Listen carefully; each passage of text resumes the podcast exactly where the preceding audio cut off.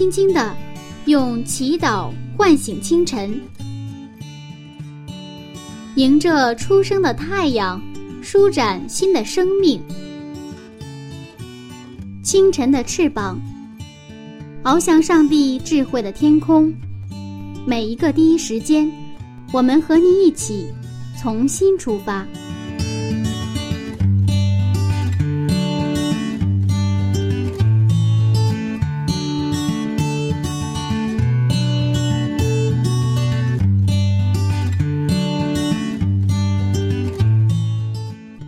间与上帝相遇，精彩人生从上帝开始。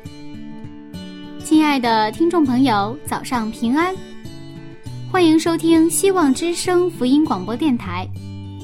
接下来您将听到的是由柚子第一时间为您带来的《清晨的翅膀》早灵修栏目。新的一天开始了，您的心情好吗？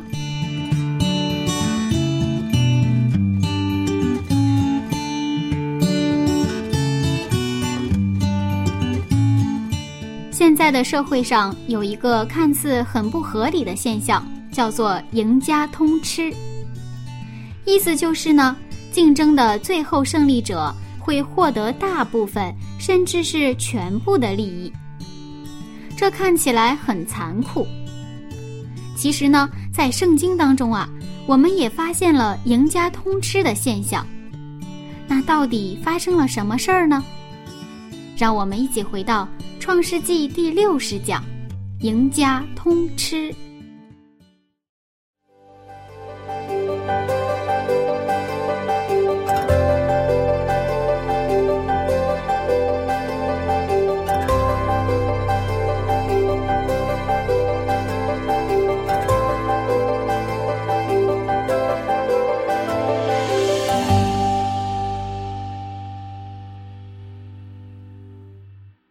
牧师您好，你好，今天早上我们又见了。呃，我知道牧师原来是做生意的，不知道您对这个“赢家通吃”了解多少？它是我们愿意承认也好，嗯不愿意承认也好，它是一个客观存在的一个原理，它影响着啊这种生意场，其实也影响着我们的信仰生活。它的用简单的白话说的话，要是全有，要是全无，就是赢家通吃。但是这个看起来非常的不合理。我们现在都想公平啊，嗯，这个“赢家通吃”，你赢的人甚至会获得全部的利益，这看起来太不公平了。嗯，是啊，呃，这个因为我们愿意追求公平、公正哈，嗯，但是我其实，在生活当中，我就常常发现，呃，比如说我在公司当中，公司当中还有一个原理叫二八原理，二八原理，就是二十八数的原理，嗯也就是说，公司的这个利益，百分之八十的利润，出自百分之二十人的手里，而百分之八十的人产产出的那个利益，这个效益是百分之二十。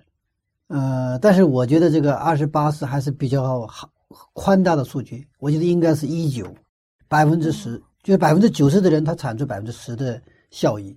哦，很、啊很夸张了。啊，好了，但是呢，结果是怎么样子？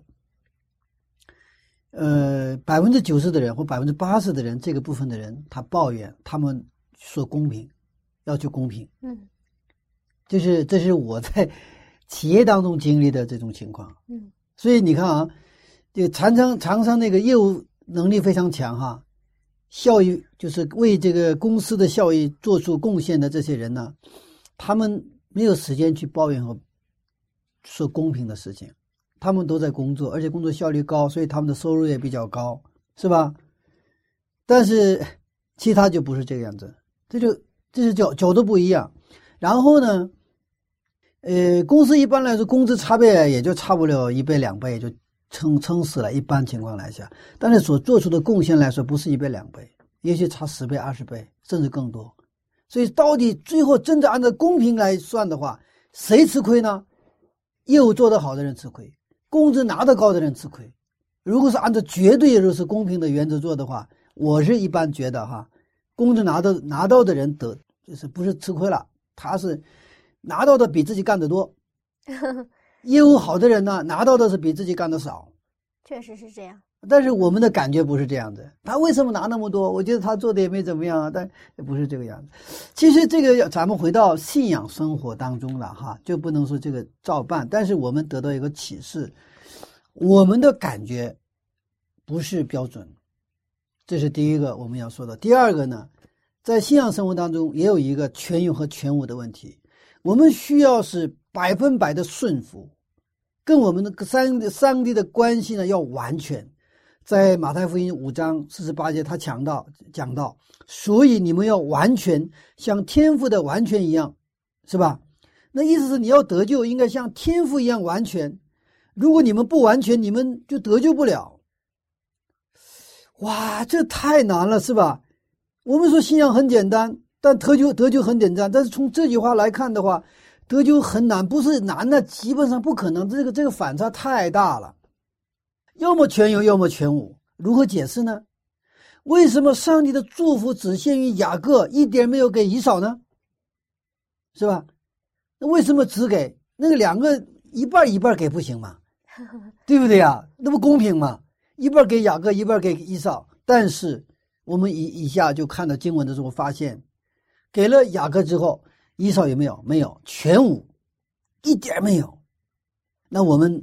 一边我们看着经文，我们一起看为什么有这种现象或这个原理存在啊？我们看三十节的经文，二十七章三十节，《创世纪》二十七章三十节，以撒为雅各祝福已毕，雅各从他父亲那里才出来，他哥哥以扫正打猎回来，就差一点点哈，差那么一点点的时间，那么可能以扫进来的时候，正好是雅各出去。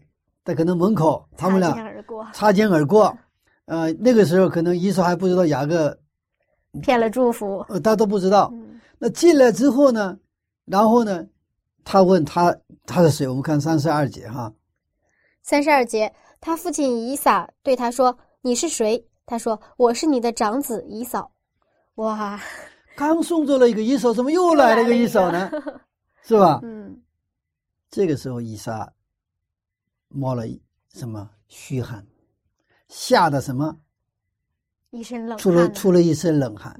他突然感到上帝的介入，上帝的灵格。他突然意识到什么？这个瞬间呢？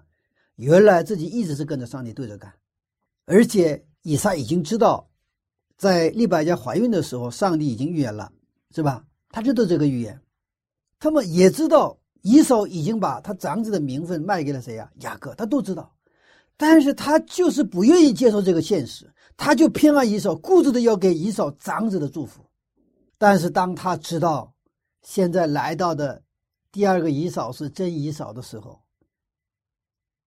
他不是去恨那个雅各，知道吗？突然意识到，他吓得一身冷汗。祝福长子的问题上，他一直不顺服上帝的旨意，他做梦都没有想到这个会发生这个情况。即便是他用自己的宣言来对抗上帝的宣言。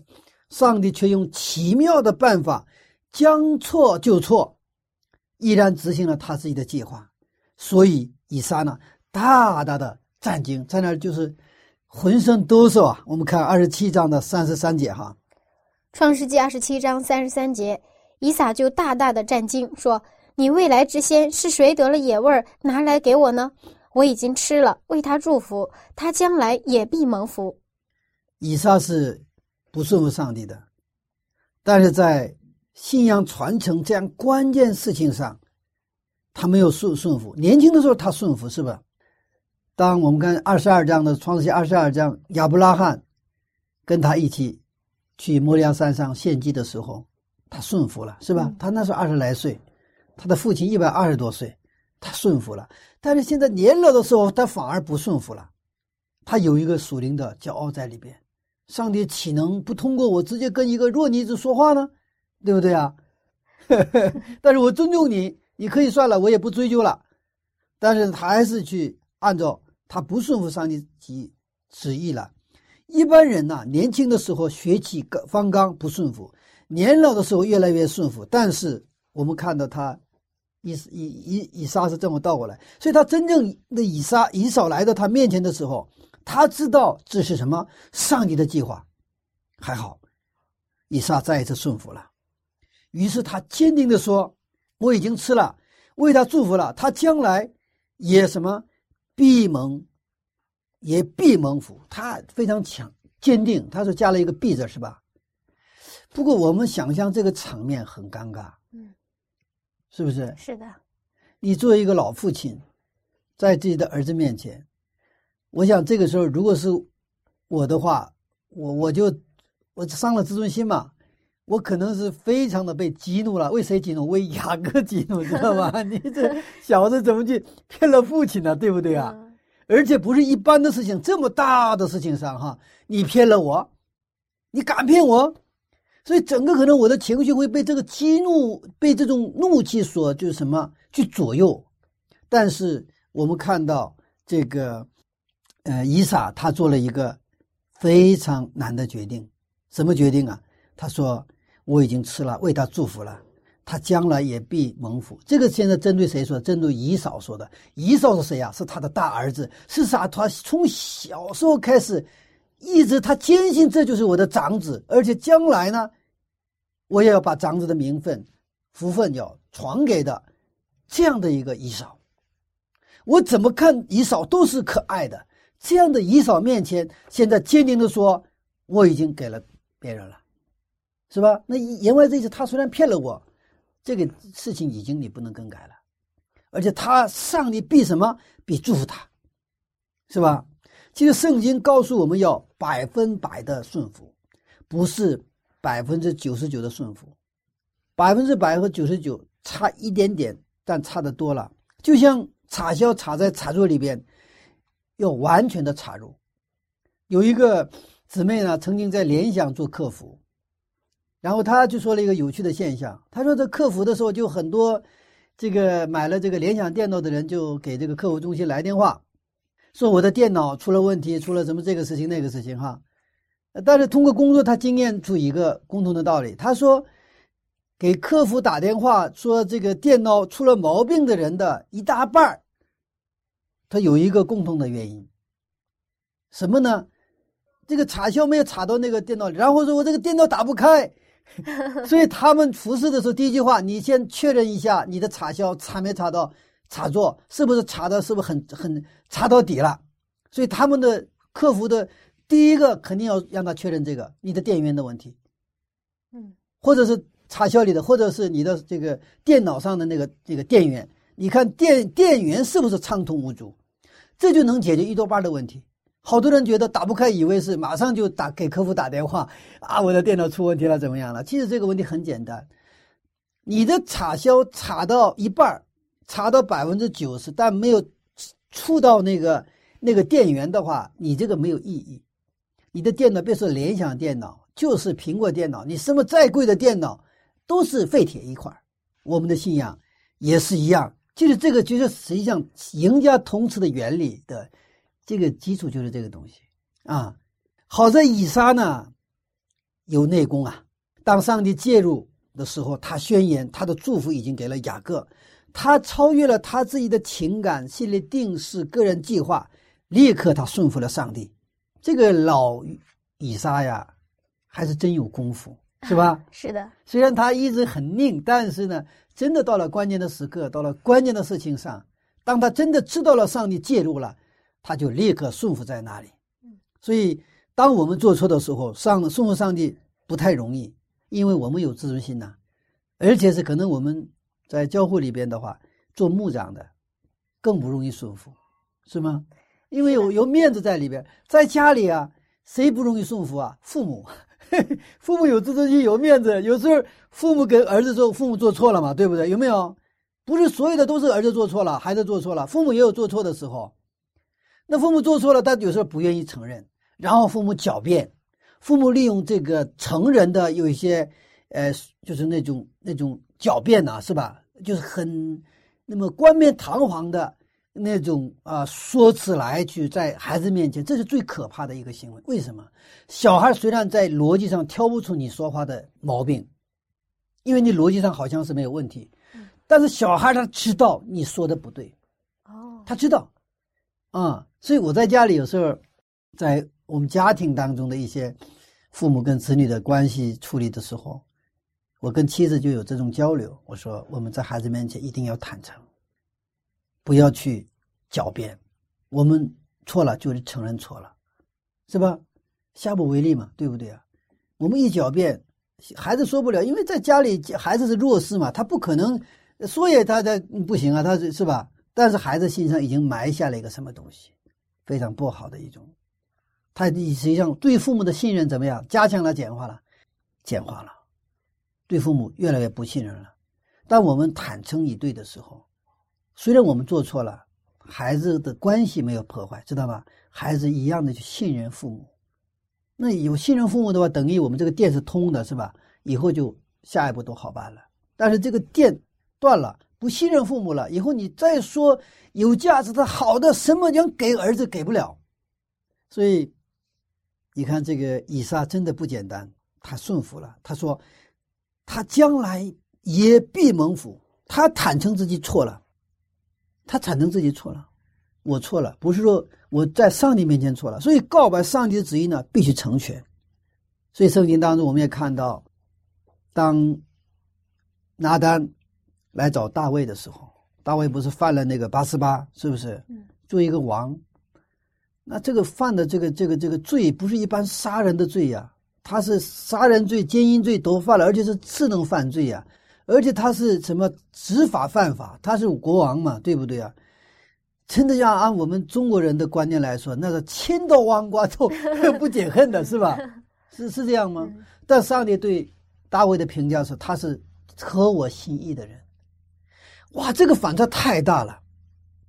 刚开始就是我对这些东西，我就圣经读圣经的时候，我就这个反差太大了。我说上帝怎么称他为是合我心意心意的人拿？按我们的观点，千刀万剐都，嗯，就是。但是我们看到一个情景，就是当拿单来找大卫，然后讲一个故事了，羊的故事，对吧？大卫扑通跪在地上，上帝，我犯罪了，我是罪人，这是大卫的功夫，知道吗？嗯，我们都可能犯罪，但是，当我们知道圣灵感动我们的时候，我们能够坦然的承认我们的罪，那么上帝的恩典不会离开我们。所以，这个这个现在这个以撒呀，他确实不愧是亚伯拉罕的儿子嘛，是吧？他坦诚自己做错了。嗯，其实，在教会的时候，嗯，我们有时候会非常火热的。认为自己是对的，然后去做一些事情，但是当时我们不知道其实是错的，结果造成了很严重的后果。这样的时候我们该怎么办？呃，其实不说教会了，社会也是一样。当一个一个组织或者一个团体出现了状况的时候，不管谁对谁错，首先的责任是负责人，负责负责嘛，你就是负责的人是吧？你要是出什么状况，肯定是你要。要负第一个责任，首先被问责的。对啊，嗯，因为比如说我是教会的这个这个施工组的组长，对吧？那可能施工组里发生了什么情况，或教会里发生什么情况，就是说不荣耀上帝的情况，那可能我不是直接的责任人，但是肯定我要负责任的，而且是我要什么负最后的责任的。然后不是说我去我不我自己不负责任，然后只问这个。你为什么做错了？要把把你什么开除什么教籍？如果教会发生真的有一个开除教籍的这种情况的话，其实这个责任很大一部分责任谁的责任？教会负责人的责任。虽然他没有直接有什么责任，谁让你是负责人呢。你看，我们人类犯了罪，上帝有没有责任？夏娃吃那个善恶果，上帝有没有责任？上帝没有责任。上帝已经说的明明白白，这个不要吃，唯独这个不要吃。如果上帝没有造出生命果，没有满山遍野的那些水果，只有一个果就是善恶果，那上帝有问题，知道吗？满山遍野有的是吃的，然后就这个你就别动了，是吧？说的很清楚，但是他动了，但是这个责任谁来负？上帝说：“我来负，我来负。”我要替你而死，虽然这个是你吃这个是肯定要死的，但是我要替你而死。那我们是谁呀？我们是耶稣的门徒啊，我们是上帝的子女啊，我们要效法他。所以说，别说教会的负责人，我们做一个基督徒，我们是有责任的人。我们对谁有责任？我们对那些不信的人有责任。我们对我们的家人有责任。我们先信了上帝，那就是意味着一个责任，一个使命，啊，这个就是我们应该在的一个位置哈啊。当我们认为我们正确的时候，我们可能就觉得很清醒，但是我们不一定知道我们做的是什么。特别在教会里边，如果你一直觉得你做的是对，你可能就大有问题了。前几天啊，有一个姊妹来找我，因为工作上的问题。我们有些沟通，但是沟通的不是很畅通。然后他这个呃跟我说什么？你自己祷告吧。其实为什么说？然后呢，我非常受刺激，呃呃，就是受的冲击，因为我跟他说：“我说你为我祷告吧。”然后他跟我说什么？他说：“你总是觉得你是绝对对的，我没法为你祷告，你自己祷告吧。”你要知道我是牧师啊，他是一个教友啊，一个教友跟一个牧师说：“你自己祷告吧。”很没面子啊！啊，哇！那天晚上我就失眠了，我就不好，然后我就躺一会儿，又又又又起来就祷告一会儿，又躺一会儿，但是我觉得我真的没法睡觉。我回想啊，我到底哪块做错了？但是呢，真的圣灵感动我哈。我常常把事儿做对的人呢，也最容易做错，而且常常把事情做对的人做错的时候，他很难发现自己做错，因为有个惯性嘛。我这个事也做对了，那个也做对了，一二三四五六七八都做对了，第十个事情做错了，那你还觉得第十个事还是做对了？其实我们有一个原则，只有上帝是对的，只有上帝对的。特别是我们热心去做那个教会工作的时候。而且是我们是真的是牺牲很多的，我们包括我们自己时间都没有，我们白天黑夜的，我们去去服务的时候，我们做事情本身动机没有问题，但是我们的方法过程，也许不是上帝喜悦的，所以结果可能出现状况，对吧？那有时候我们觉得很冤哈，我这样的毫无力气、专门力量的去服侍，结果怎么还有这样的一个结果？但是。这个是因为我们什么？我们不知道，我们心中还有罪，是吧？我们自己认为自己对，哎，不不靠谱，所以我们需要什么？悔改归正，像以撒一样，像大卫一样，悔改始终不完。就是恩典的门关门之前，悔改始终是不完的。其实这个犹大，耶稣的门徒犹大。他已经决定把他卖他，那个时候也不晚，就是卖了耶稣。他带着军兵、法利赛人来抓耶稣的时候，那个时候也不晚。就耶稣钉十字架的时候，其实犹大还是有机会的。我们看历代愿望说，犹大什么圣灵感动他了，但是他拒绝，拒绝，拒绝，那就自绝于什么人民，自绝于上帝。啊，上帝！那么以撒呢？他知道上帝介入的时候，他马上能谦卑下下来。上帝啊，愿你的旨意成就。这个时候，以撒的真正的功夫就来了。虽然情感上我们不一定愿意，但是这是上帝的旨意，我们要顺服。这个时候，我们才能成为赢家。刚才赢家通吃嘛，你只有成为赢家，你才能通吃。当你知道上帝的旨意。并去顺服上帝旨意的时候，你就会成为赢家。这时候，上帝给你的祝福是百分百。没有完全的听从，就不能成为真正的赢家。因为在耶稣基督里，只有赢没有输。以撒大大的战经悔改，选择听从上帝的旨意。于是我们看到，上帝给亚伯拉罕的应许和祝福，顺利的传承给谁啊？雅各了。你看，他作为一个二传手，上帝不是应许了亚伯拉罕吗？那么亚伯拉罕到雅各中间有一个以撒，是不是？如果没有以撒的这个悔改和顺服，这就出大麻烦了，对不对啊？但是他顺服了，所以说，哎，这个非常美哈。虽然这个东西让人有点揪心啊，有点心惊胆战，但是呢，我们看到上帝的计划应许传承给了雅各。我们看到这个时候，亚伯拉罕是赢家，以撒也是赢家。我们今天我们的信仰当中，我们成为赢家的，其实秘诀很简单，就是百分百的听从上帝的话。就像耶稣基督一样，经上记着说，经上记着说，完全的不是九十九，是百分百的听从。阿门。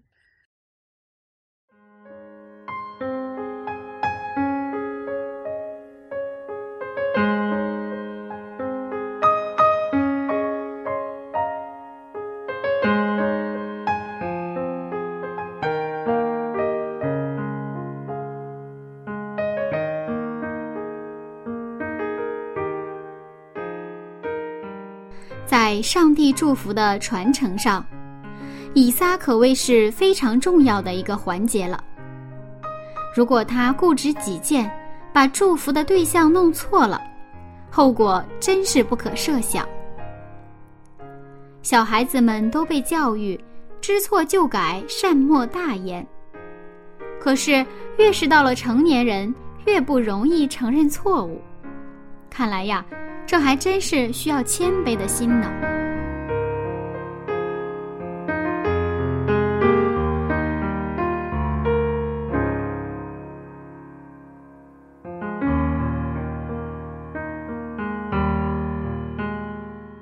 好吧，今天柚子要邀请您来听一首很好听的歌曲，叫做《恋尽我》，相信您一定会喜欢。闭上眼睛。心灵的碰撞马上开始了。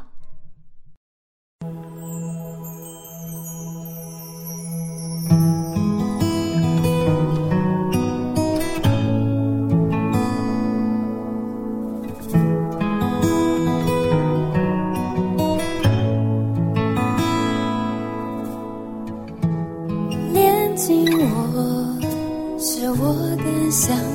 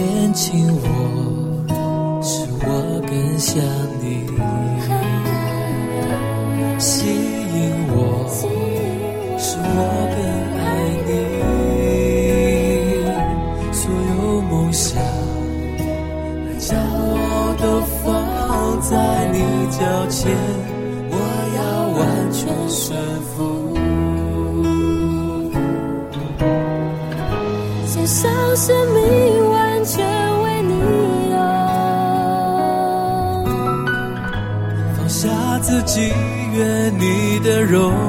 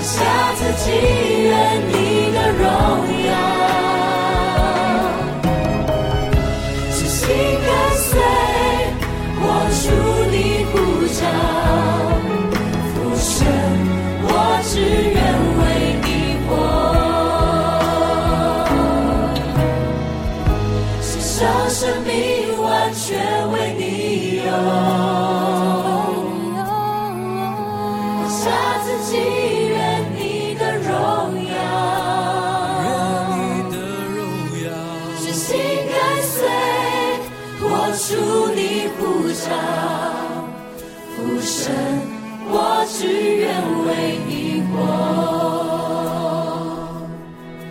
父神，我只愿为你活，父神，我只愿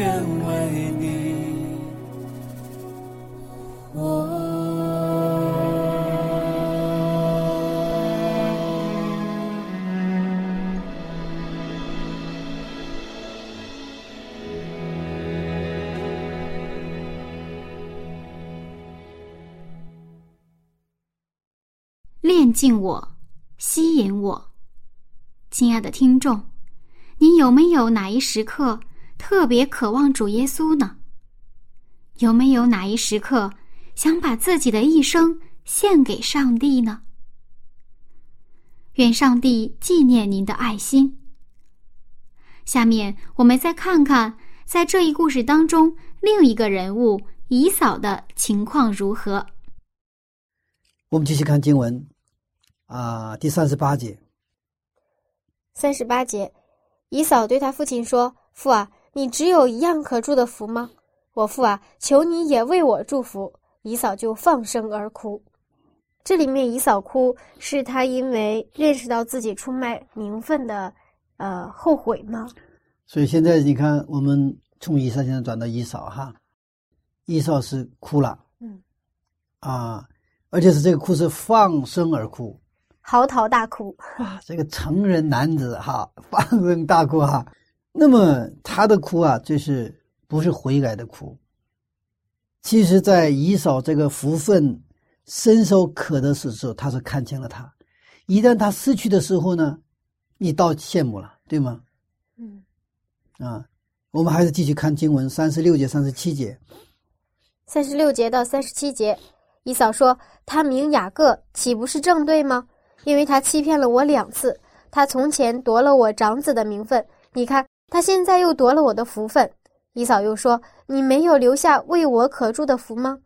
以撒回答以嫂说：“我已立他为你的主，使他的弟兄都给他做仆人，并赐他五谷新酒，可以养生。我儿，现在我还能为你做什么呢？”雅各的名字是抓住的意思啊，雅各是抓住。他不是出生的时候抓住那个以扫的后脚跟儿，呃，用诡计扳倒以扫哈。他得了名分，现在又得了福分。从现象来看，以扫被坑了，被冤枉了，对吧？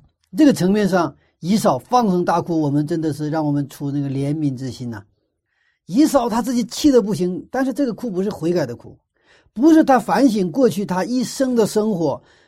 他不关心上帝给他的完整的祝福的这种生活。我们知道，长子是有三重祝福，第一个是什么？他是双倍的财产；第二个祝福是做祭司；第三个祝福是在家族里出耶稣，就是基督，是吧？弥赛亚。那么现在以扫看见的仅仅三种祝福当中哪个祝福啊？第一个祝福就是双倍的这个财产的祝福，对吧？但是另外两个祝福他不喜欢，祭司这个祝福他不喜欢，因为他觉得做祭司他对他是一个约束。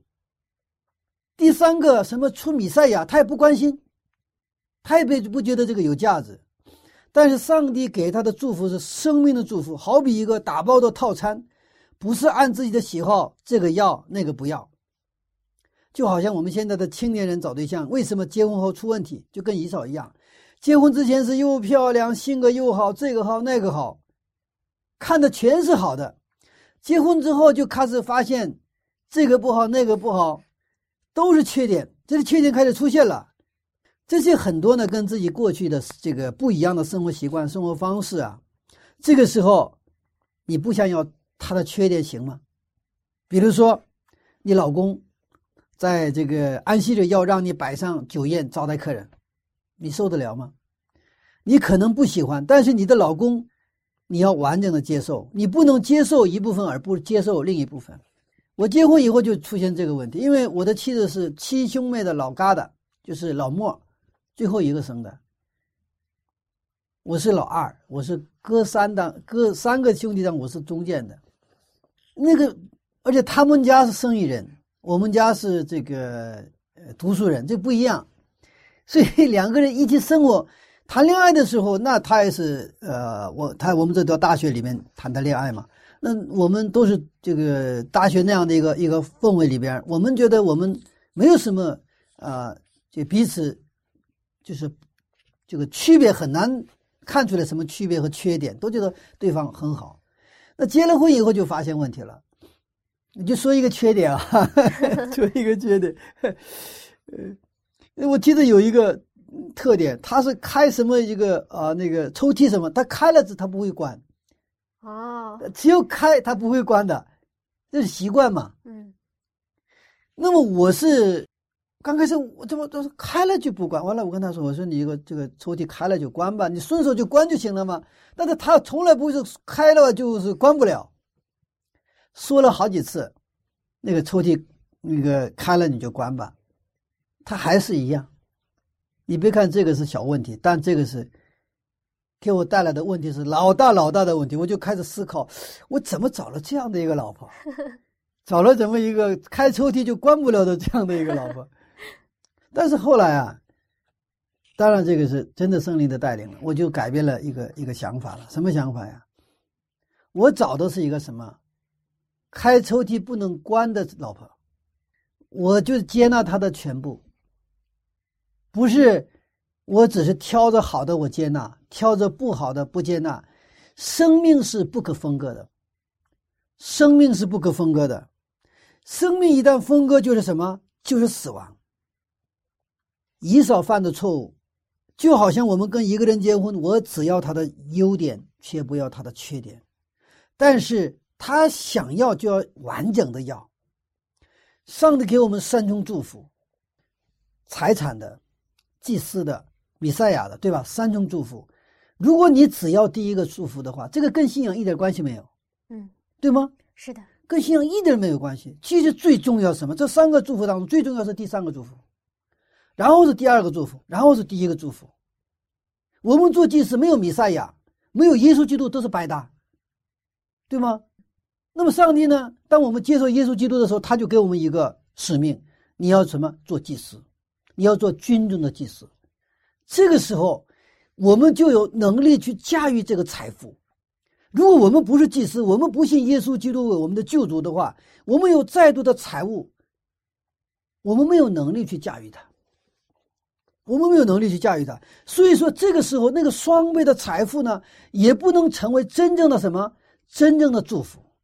所以上帝的这个三重祝福是一个非常完美的一个整体，不是说你挑肥拣瘦的。但是以少，他只看到了第一个祝福，第二、第三个他轻看了，甚至觉得是做祭司是约束，对不对啊？你老得在什么帐篷里边。得服侍别人，我还更喜欢到外边骑马去打猎，是不是？完了就是这个吃烤肉，他更喜欢这种生活，对吧？那么这样的时候，你看，他就很为什么大放声大哭啊？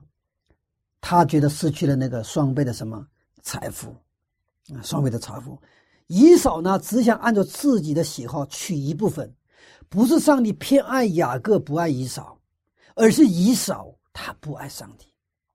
他不要上帝所赐给大的一个丰盛的赐福，所以某种层面上福分是你自己的，不是别人给你的。你是这样的一个能够蒙福的一个一个一个器皿的话，福气有没有？有的是，因为上帝通过耶稣基督已经把全天庭都给了我们。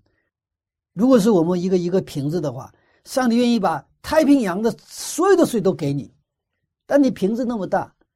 你只能装那一瓶子的水，如果这个瓶子还盖上盖儿，我告诉你，一滴水都接不了。是这样的。赢家通吃，嗯，要是全无，要是全有，但是我发现自己在读圣经的时候啊，常常有一个这样的习惯，就是关于祝福的，我非常喜欢，嗯其他的呢，我都感觉好像不怎么太来电。嗯，为什么会这样呢？嗯这个就跟我们吃饭一样，吃饭我们也常常是这个按照我们的口味吃饭，就挑肥拣瘦，是吧？嗯我们特别到开饭店、到去饭店吃饭的时候，我们就会挑我们喜欢吃的一样。但圣经不是这么读的，圣经呢，这个不能按照我们的口味取舍。呃，如果一旦我们按照我们口味取舍的时候，其实上帝的话对我们没有太大的影响力，甚至根本没有影响力。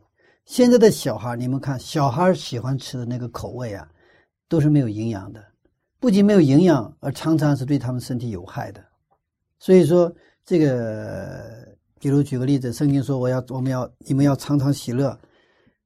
我们呢是我们有好事的时候喜乐，是吧？不是好事我们就不喜乐。那圣经说不是，你们要常常喜乐，不是好事坏事你们都要喜乐。那个前一段时间我们做了一个钢琴夏令营，那么钢琴夏令营有很多的见证，但是有的孩子说我是来学钢琴的，因为钢琴夏令营的话不仅是学钢琴，还有找灵修、祈祷，还有去拓展训练，啊、有很多属灵的这种训练。呃完了，有的孩子说我是来练钢琴的，为什么做一些跟钢琴没有关系的好多事情？这是我们是完整的一个打包的套餐，对不对啊？其实我就说了，我说钢琴，你到别的地方也能学呀、你非得不一定到我这里来学这个钢琴呢，是吧？钢琴当然我们要学，但是呢，我们还要通过这个给你们更多的属灵的训练，让你们得到更多你们需要的东西，啊！当然后来这个这些孩子是到到了这个这样钢琴夏令营之后，虽然不愿意，他也得跟着啊，是吧？但是整个坚持下来之后呢，那么我们看到这些孩子们的变化，还有他们的见证哈、见证。那么现在以扫的哭啊，他我刚才说了，不是悔改，而是因为失去的那种苦，那种懊恼的苦，他失去了双倍的财产。其实啊，他应该为什么哭啊？他为他为失去做祭祀的这个祝福，失去那个要来的弥赛亚要哭，对吧？是这样。是不是嗯？如果为这个哭的话，好了，你有机会了。上帝的祝福是一个完整的一个要祝福，不是七零八碎的给，是要给你什么三重祝福。我们常常提到这个悔改跟后悔啊，嗯他们两个有什么区别呢？还有一种很很有意思的现象，就是在我们看耶稣受难记的时候啊，嗯常常会看见一些人痛哭流泪嗯。可是有一些人他不哭的时候呢，你就会用另外一种眼光去看待他，啊觉得他是不是已经无药可救了？嗯其实悔改和这个这个后悔，呃，它是有关系，但是完全不一样。后悔的话，它是只是为你什么做错，是吧？或者是因为他你做错所带来的损失而懊恼、后悔。我做错了嘛，所以比如说我因为做错，我说出了一句话，伤了一个女孩子的心，她离我走了。你后悔，对不对啊？哎呀，我不该说那个话，对不对啊？那后悔已经晚了哈。悔改不是悔改的话，他你说出了一句话，然后让你的女友离你而呃这就分手了，跟你离开你走了。后悔什么意味着？我重新做人，不是我一个说错一句话的问题，是我的人格，我的整个的我的人有问题，知道吧？我要重新做人。那么他会什么发生改变？后悔不会让你发生，你还会犯同样的错误。下次再交一个女朋友，你还会有同样可能会又让他把他气跑，啊，所以悔改是祝福，悔改是转向，不是按照原来的路子继续走，掉头，对不对啊？那么后悔是，虽然真的是你后悔，但是你还继续往前走，你不去改变自己，所以说上帝要。给我们的这样的祝福什么？让我们悔改。所以说，耶稣说：“你们要悔改，天国进来。”当我们掉头的时候，哦，前面是什么？天国。所以在《耶稣受难记》这个电影之后呢，很多的人去痛哭啊，就是包括不信的人也哭啊。他们其实并不是看到的耶稣为罪而死，而是什么？只是罪，只是从道德层面上去看到那个那种肉体上所受的那种痛苦，所以出于一种同情心呐、一种怜悯心去哭。那么这种哭比不哭肯定是好，但是这个还没有进入到真正的基督教的基督教的本质的里边去啊。所以，当我们真正知道耶稣是为我们的罪，更更具体的话是为我的罪而死，是我把我的罪把耶稣钉在了十字架的时候，我们才能真正有悔改发生，知道吧？嗯，真正有悔改发生，这个时候，那么我们的生命呢就会去改变啊。如果你看以扫的哭是悔改的哭的话，以扫也会是赢家。我们今天故事当中，以撒是赢家，雅各也是赢家。也是赢家以撒后这个后这个悔改了嘛，是不是？嗯最后是坚定的说这个祝福什么？他知道了上帝的意思了，是吧？我要顺服上帝意思，所以说这个不能再改了。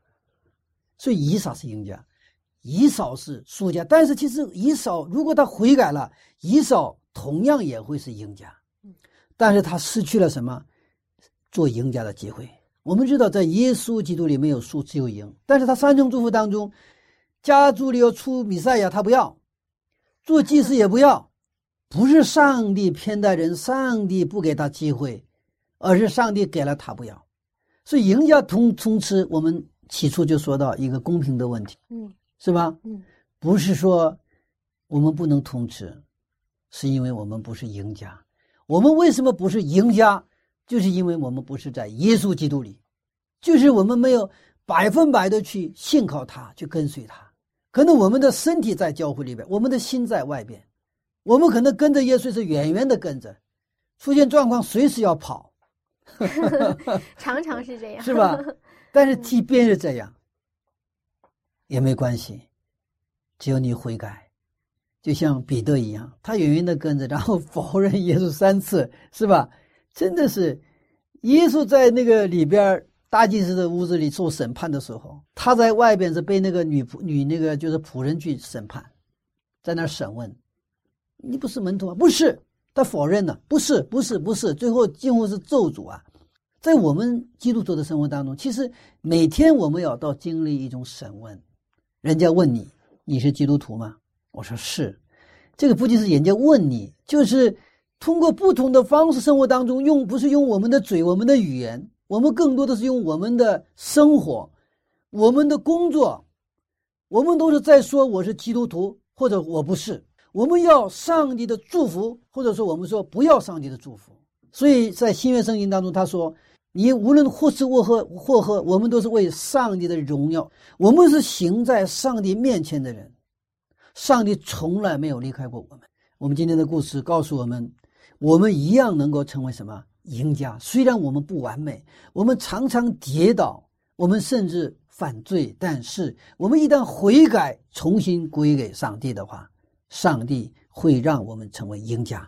就像圣经六这个马太福音六章三十三节所讲。你们要先求他的国和他的义，其他要加上。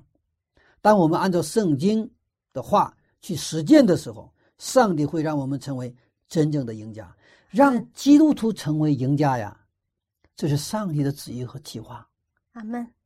啊！这是上帝在某种程度上命中注定让我们成为赢家，因为他是他的旨意和他的计划，也是为了这个计划，耶稣基督在十字架上。为我们而死，他说最后说成了，那现在就剩下我们的回应了。上帝，我们愿意再次迎接你作为我的救主，愿你成为我的主人，因为在耶稣基督里，我相信我是赢家，我必蒙上帝的祝福。阿门。哎呀，我们的上帝真是太好了。是啊，嗯，只要我们愿意悔改，我们也一样可以成为赢的那一位。是的，不仅以撒、雅各。以扫其实本来完全可以成为赢的，他也有机会，对他有充分的机会，太可惜了。嗯、好，谢谢牧师的分享。嗯。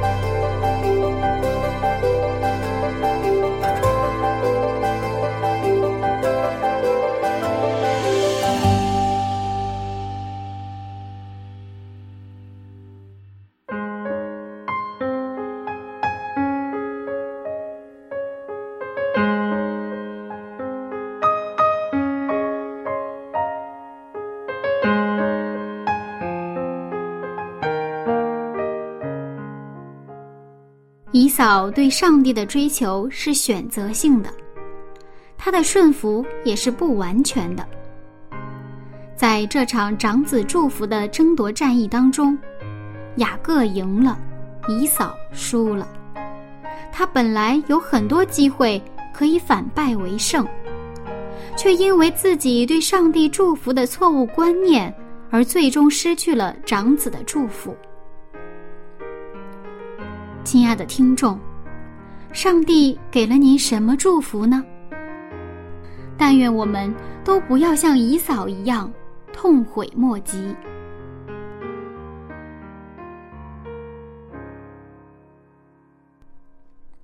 下面呢，柚子邀请您一起来祷告。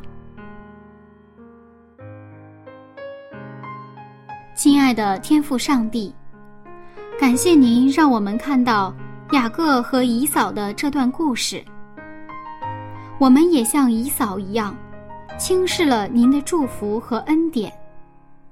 求您怜悯我们，饶恕我们，让我们能珍惜您给我们的机会和眼前的一切。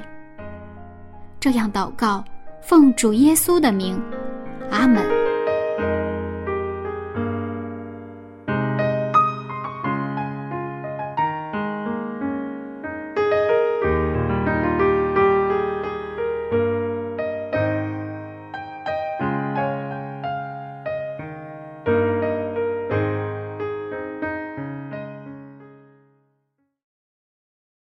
各位听众朋友，我是柚子。今天我的节目马上就要结束了，那这个早晨您有收获吗？如果您觉得我们的节目对您有帮助，不要忘了邀请您的朋友一起来听哦。那下次分享我们再见了，拜拜。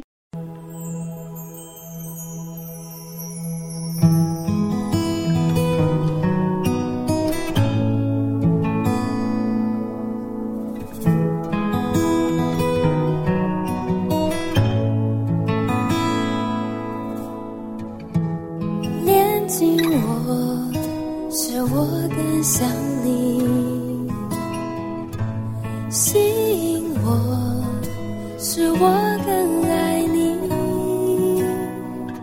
所有梦想和骄傲都放在你脚前，我要完全顺服。恋情我是我更想。